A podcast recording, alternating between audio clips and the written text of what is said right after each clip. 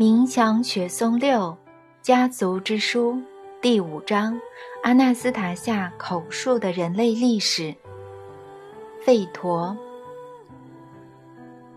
人类活在地球上已经数十亿年，世间万物从一开始就是完美的创造，包括树木、小草、蜜蜂和所有动物。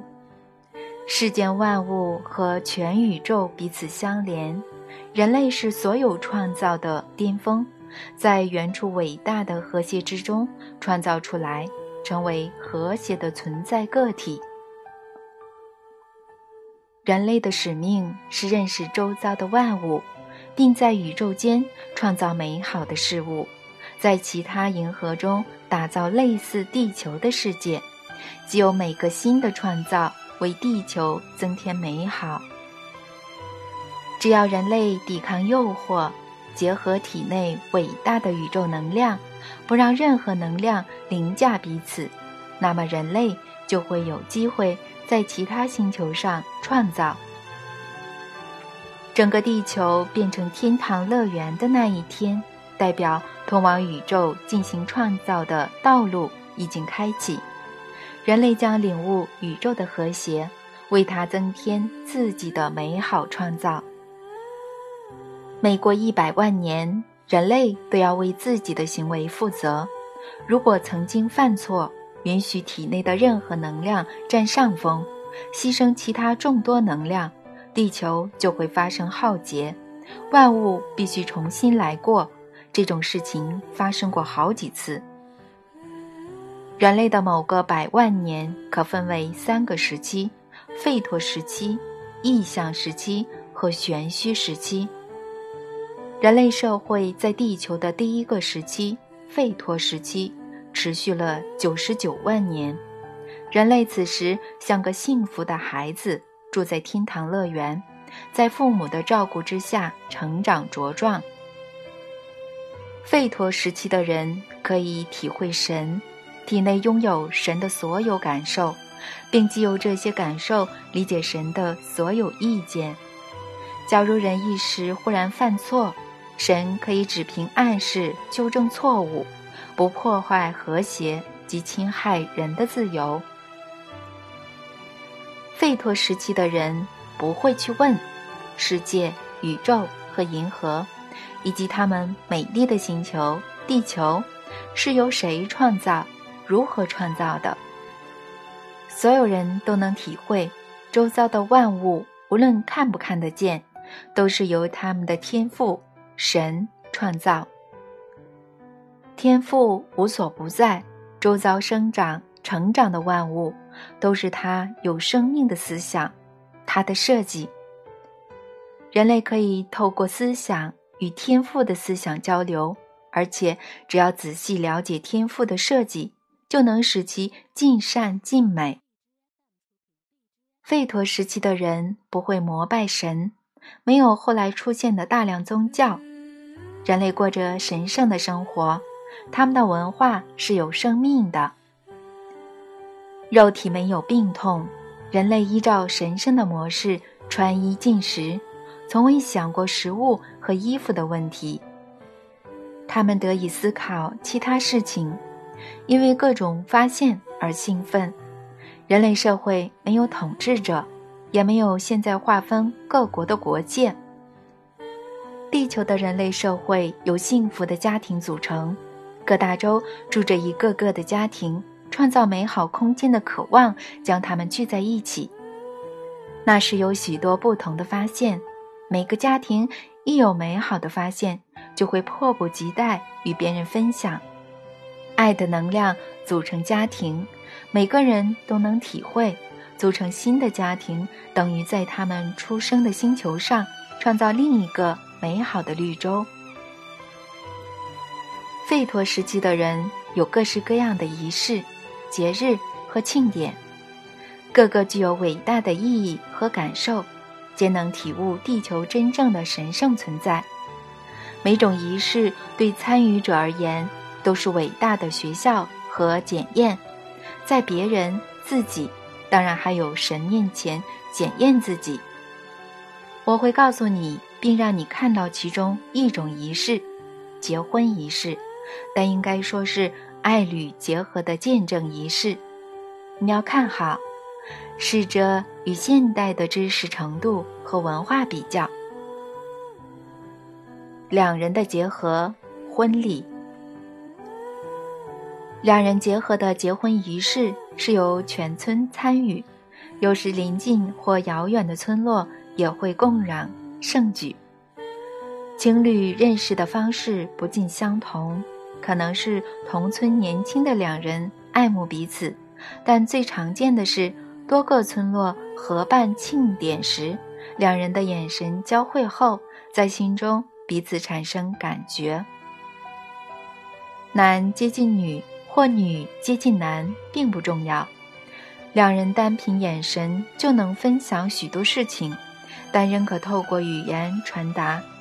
如果翻成现代的语言，听起来大概是：“美丽的女神，我能与你共同创造永恒的爱的空间。”他对所选的女孩说。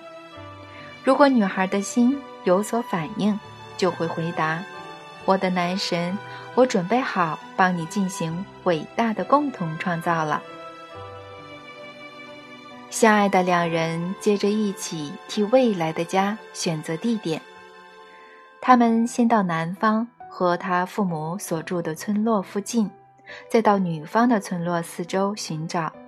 他们无需把计划告诉父母，两村的居民都能理解，知道一桩喜事即将来临。相爱的两人决定未来生活的地点后，就会经常到那儿过着两人生活。他们有时在野外或搭起的棚子下过夜，迎接日出，然后度过一整天。有时两人短暂回家后，又会急着回去所选的地点，那儿呼叫并吸引着他们，就像小婴儿毫无来由地想靠近慈爱的父母。父母不会对年轻的情侣问东问西，而是默默看着儿子或女儿深思，满心期待且开心地等候他们的提问。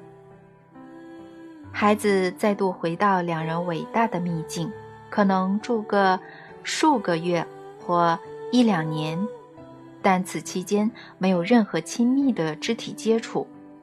费陀时期的村民知道。这对情侣的内心正在创造伟大的设计，爱的能量赋予他们灵感。男女两人自幼接受父母的生活习惯、知识以及对吠陀文化的认识，能够体会夜空发亮的星星，随着晨曦绽放的花朵、蜜蜂的使命以及四周存在的能量。男女两人自幼见证父母在爱中创造的美丽家园、绿洲和天堂乐园，现在也要努力创造出自己的。他们在所选的土地上约一公顷以上，规划实际的生活，必须想出住屋的设计和各种植物的安排，使万物得以相辅相成。他们要让万物自行成长。本身无需付出劳力，为此必须考虑众多因素，包括许多星球的位置、空气每天的流动方向。植物每逢春夏都会散发芬芳和以太，相爱的两人亲手安排每株植物，让徐徐的微风出现时，掺杂不同以太的香气能被吹进屋里。万物形成前所未见的共生体，由各种神圣的创造组成。除此之外，爱侣所选的地方会变成一幅美丽而引人入胜的图画，不是在画布上，而是在有生命的土地上，一幅由思想创造而成、有生命的永恒画作。即使是现代的人，也能想象。努力规划自己的家园时，会有多专注且投入。下午小农更能理解，特别是在春天时，思考未来的土地让他们多么入迷。天赋异禀的艺术家也知道，构思一幅画作时，他们有多专心入神。这些渴望聚集在爱旅行中，他们的知识受到爱的能量加持，进而生出灵感，因此根本不会想到现在所谓的肉体之欢。在心中想好设计后，相爱的两人会先去新郎的村落，挨家挨户拜访，邀请村民前来做客，每户人家也是既期待。又兴奋地等候他们。费陀文化的人知道，只要相爱的两人前来家园拜访，神圣之爱的新能量也会随之而来。就算只是一时也好，每座家园的美丽空间都会对年轻的爱投以微笑。这不是天马行空的想象，也不是故弄玄虚的信仰。毕竟，即使在现代，每个人也都知道。结交善友比与恶灵为伍更快乐。相爱的两人不会生气，尤其是一起到别人家拜访时，村里的每户人家也会很兴奋。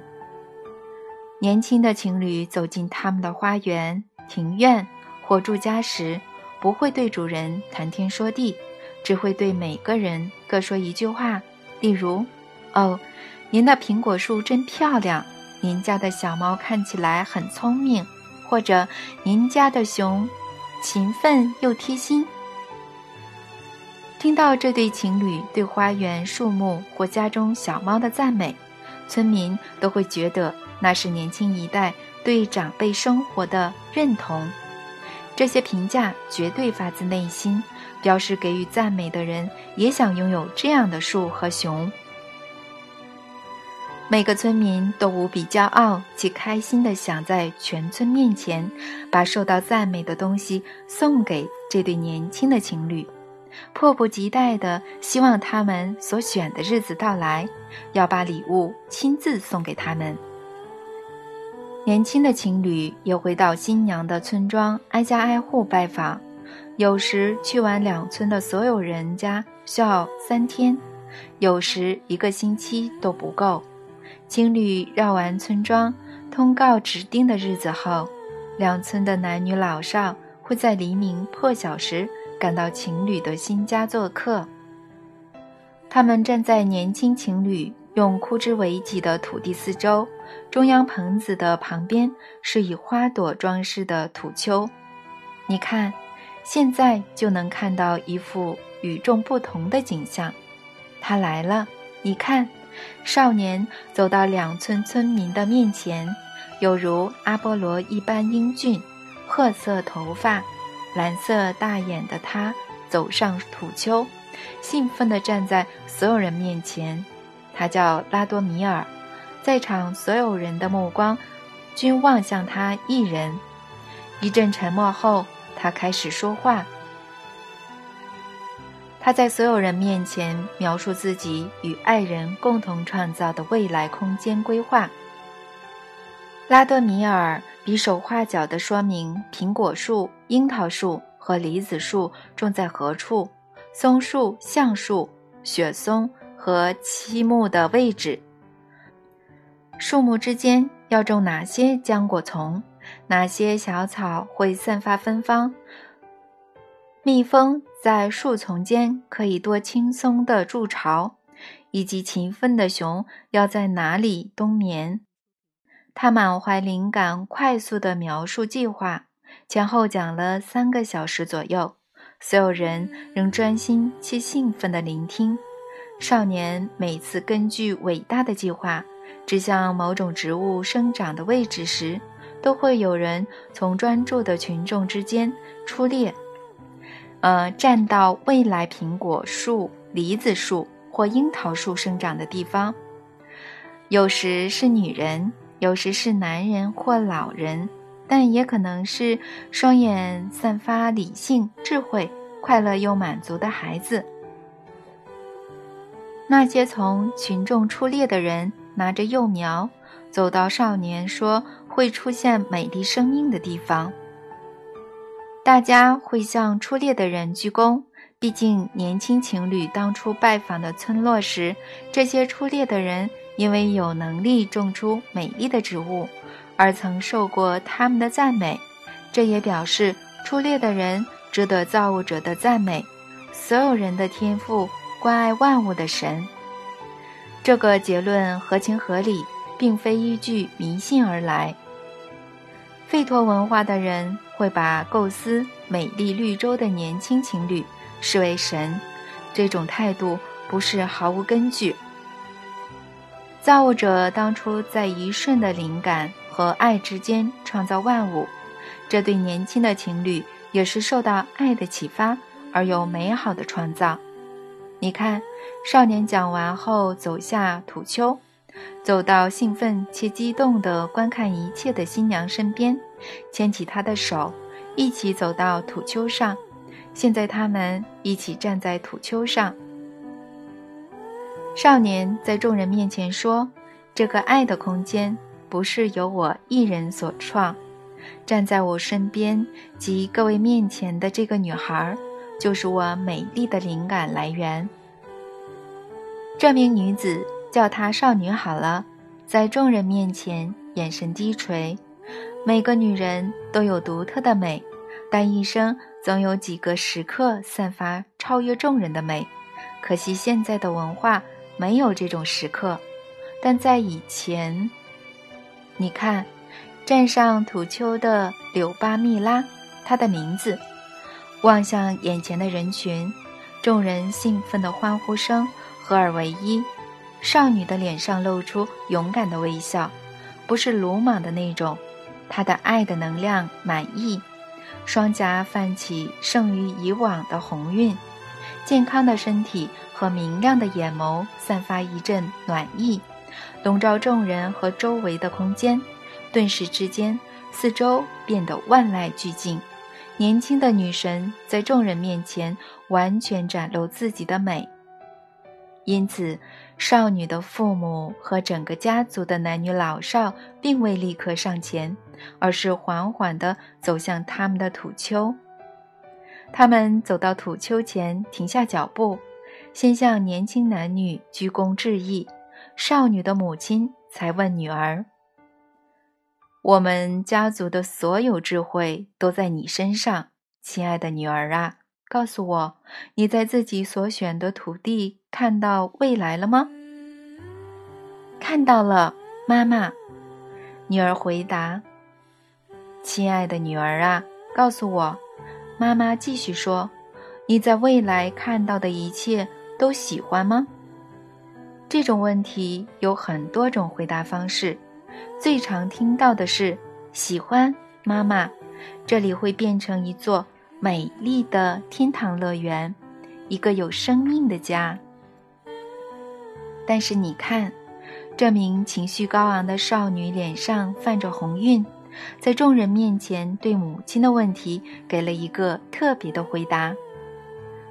设计的不差，我真心喜欢，但我还想加点东西。少女忽然从土丘上跳了下来，快步地穿过人群，跑到未来花园的边缘。她站在那儿说。这里要种一棵针叶树，旁边一棵桦树。风从那个地方吹来时，会先拂过松树的树枝，再吹过桦树，然后请求花园树木的树枝唱歌。每次的旋律都不相同，但都能为灵魂带来快乐。还有这里，少女跑到一旁，这里要种花，首先是一丛红花，接着这里。会是紫花，然后这里是深红色的花。少女在未来的花园手舞足蹈，双颊仿佛精灵般红润。刚才围成一圈的人群再度开始动作，手里拿着种子，赶紧站在，呃，到她所指的位置。跳完舞后，少女跑回土丘，站在她的另一半旁，对大家说。现在这个空间会变得无比美丽，土地会长出神奇的美景。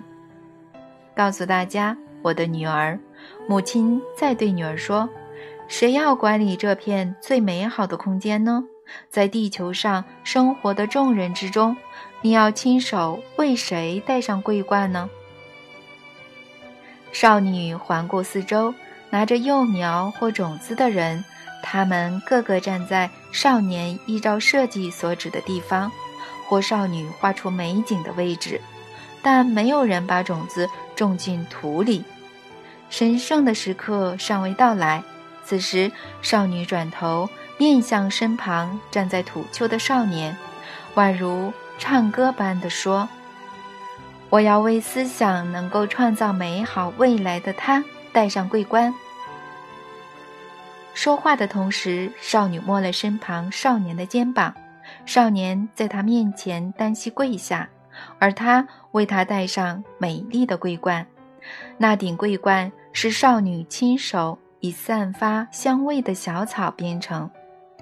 他用右手梳理未婚夫的头发三下，再用左手将他的头抚近一点，最后给了暗示，请他起身。少女接着跑下山丘，恭顺地微微低头。此时，所有家族成员陪同父亲走向戴上桂冠、站在众人之上的少年。接近土丘时，他恭敬地停下脚步，一语不发。后来才看着儿子说：“你是谁呢？思想能够创造爱的空间的你是谁呢？”少年回答：“我是您的儿子，也是造物者的儿子。你现在已经戴上桂冠，即将迎接重大的使命。戴上桂冠的你。”要如何管理这片空间呢？我要用美好的事物创造未来。我的儿子，即戴上桂冠的造物者之子啊！你要从何获得力量和灵感呢？从爱那里。爱的能量可以在整个宇宙漫游。你要如何看到宇宙的爱在地球上的反射呢？爸爸。就有一个女孩，她对我而言，就是宇宙的爱在地球上的反射。说话的同时，少年走到少女身旁，牵着她的手走上土丘。他们手牵手，看着两家人聚在一起，互相拥抱，且有说有笑的样子，大人小孩都不例外。少年举起手来，现在再次鸦雀无声。少年宣布。谢谢在场的各位，我发自内心的渴望新空间中的创造。谢谢所有体会爱的能量的各位，就让灵魂的梦想所想的一切破土而出吧。这些话让周围的众人开心地动了起来，骄傲又兴高采烈地把种子和幼苗种进土里。每个人在少年依照计划指定的位置分别种下一株幼苗。没有指定种到何处的人，则沿着稍早画出的土地边缘，一边唱着圆环舞的歌，一边把带来的种子撒进土里。不消几分钟，美好的花园就已种好，一个梦想创造的空间。众人又退到土地边缘外，只有两家人围着土丘上相爱的男女。雨滴开始落到土里，这场非常温暖的雨来得奇特又短暂，是造物者喜极而泣的温柔泪珠，灌溉他的儿女共同创造的美好空间。有什么比孩子的美好创造更让父母感到开心的呢？戴着桂冠的少年再次举手，对着安静的众人说。就让造物者赐予人类的万物当我们的朋友，与我们同住吧。少年和少女走下土丘，朝着之前过夜在里头完成计划的棚子走去。这些话讲完后，有一个人从周围的人群走了出来，带着一只老狗和小狗走进年轻情侣。情侣当初挨家挨户。拜访时，就知道那只老狗也非常喜欢它。访客鞠躬向新娘送上小狗，老狗则听从他的命令，走到少年的脚边趴下。这只狗受过训练，会帮人类教导其他动物。他要老狗坐在棚子入口，少女则让小狗进去，其他人跟着鱼贯而入，手里抱着小猫或小羊，或牵着小马或小熊。他们迅速地把树枝做成篱笆，在棚子四周搭起围栏，这样两人才刚过夜的棚子顿时挤满了年幼的动物。这样做的意义很大，所有动物混在一起，才能永远的和平共处，互相关心及互助。这不是什么深奥的道理，只是造物者的自然法则。毕竟现在也能找到实证，小猫和小狗养在一起，长大后也还是好朋友。吠陀时期还有一个特点，人类知道每种动物的使命。它们都会为人效力，人类不需要费心喂养动物，动物反而会替他们觅食。吠陀时期的宠物和人类都吃素，从来没有吃过肉，甚至连想都没有想过。周遭生长的各种植物已经绰绰有余，能够满足人类和他们身边动物的胃口了。此时，两村的村民开始把自己最好的东西送给年轻的夫妇。收完礼物后，年轻夫妇再次站上土丘。谢谢各位，带着桂冠的新郎向在场的所有人表达谢意。谢谢各位与我们共同创造这个空间，我的家族会世世代代照顾这里。谢谢生出创造者的各位母亲，年轻的新娘说。新娘转头看着少年，继续说：“为了取悦创造太阳、月亮、星河和美丽的地球的造物，我们要一起创造所有你能想到的东西。”